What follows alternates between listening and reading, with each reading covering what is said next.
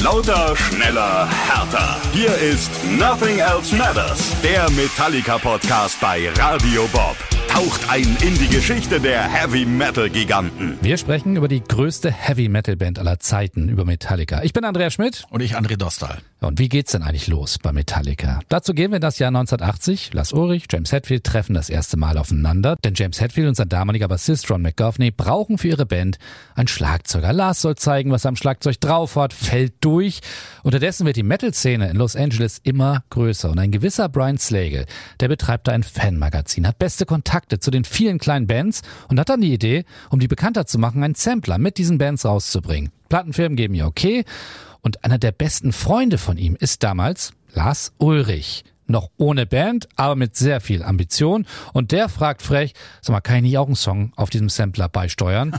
Slagle sagt zu, glaubt aber kaum, dass Lars das irgendwie hinbekommt. Tja, und Lars ruft dann bei James Hetfield an und fragt, ob er da mitmachen will. Und der fackelt da nicht lange. Ja, sie treffen sich und es gibt erstmal eine Überraschung für James, denn Lars, der hat sein Schlagzeugspiel um ein Vielfaches verbessert. Wir erinnern uns, er fand ihn nämlich ganz schön grottig ganz am Anfang. Und er hat sogar ein neues Schlagzeugset. Das alte war ja noch von Oma. Also, sie spielen ein paar Songs, die James mit seiner vorherigen Band geschrieben hat, so auch Hit the Lights und No Remorse, die dann ja auch auf dem ersten Metallica-Album später landen.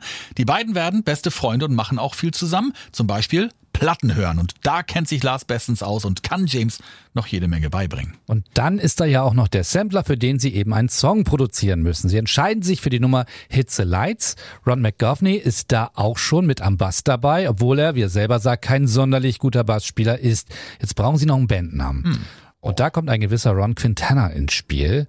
Der will ein neues Musikmagazin herausbringen und fragt Lars Ulrich, sag mal Lars, was meinst du, welcher Name ist besser? Metal Mania oder Metallica? Und Lars, der hilft ihm gerne und sagt, hey, Metal Mania ist super. aber nur um die andere Idee zu klauen.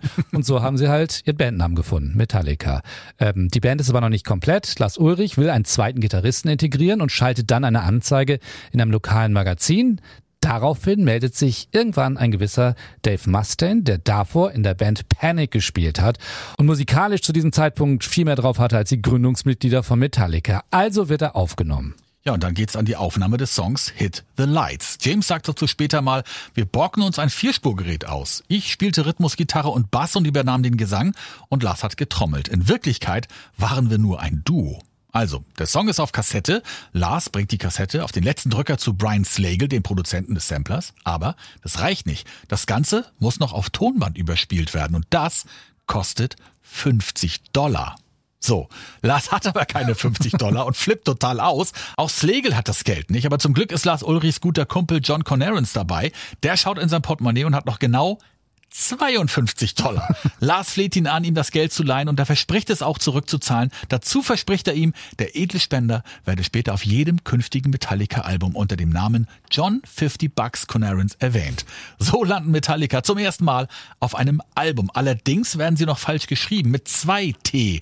Dieser Fehler wird erst bei der zweiten Pressung behoben. Dort ist dann auch eine neue Version des Songs drauf. Deswegen ist die erste Pressung des Samplers unter Metallica-Fans extrem begehrt. Nur da gibt es lange Zeit die Urversion Version von Hit the Lights. Erst 2002 wird sie dann im Zuge des Metal Blade Box Sets wieder veröffentlicht. Also der erste kleine Schritt ist gemacht und jetzt heißt es nachzulegen. Also proben Sie wie wild. Sie sind James Hetfield, Lars Ulrich, Dave Mustaine und Ron McGovney. Und sie tun das in der Garage von Ron.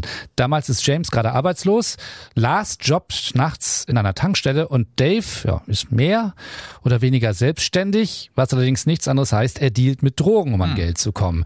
Sie sind sich ja noch nicht sicher, ob das alles so seine Richtigkeit hat. James zweifelt an sich als Sänger. Er will eigentlich nur Gitarre spielen.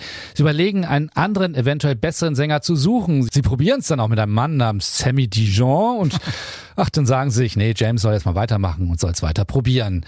Dennoch, sie schaffen es auch mehr und mehr Songs zusammenzustellen, so dass es für ein erstes Konzert ausreicht. Von neun Songs sind allerdings nur zwei eigene dabei und dann gibt's eben das Debütkonzert. 14. März 1982. Völlig nervös gehen sie auf die Bühne der Radio City in Anaheim.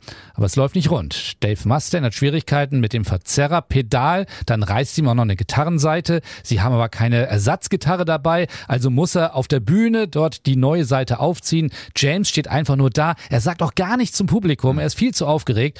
Aber immerhin, auch live ist der Anfang gemacht. Jetzt kommt eine weitere glückliche Fügung ins Spiel und die hat mit dem Bassisten Ron McGovney zu tun.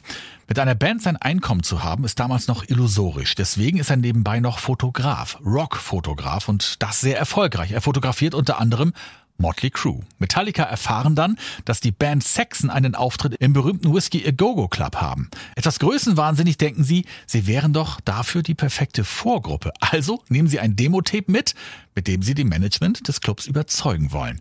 Als Ron mit diesem Tape in den Club geht, kommen ihm Motley Crue Drummer Tommy Lee und Sänger Vince Neil in die Quere. Sie fragen, was machst du denn hier? Er erzählt ihnen von seiner Band und so weiter. Und da meinen sie, ja, wir sollten eigentlich vor Saxon spielen, aber mittlerweile sind wir als Vorgruppe viel zu gut geworden. Kommt doch mit. Wir stellen dich der Mieze vor, die das ganze Booking macht. Und da liefert er dann seine Tapes ab. Und am nächsten Tag kommt der Anruf.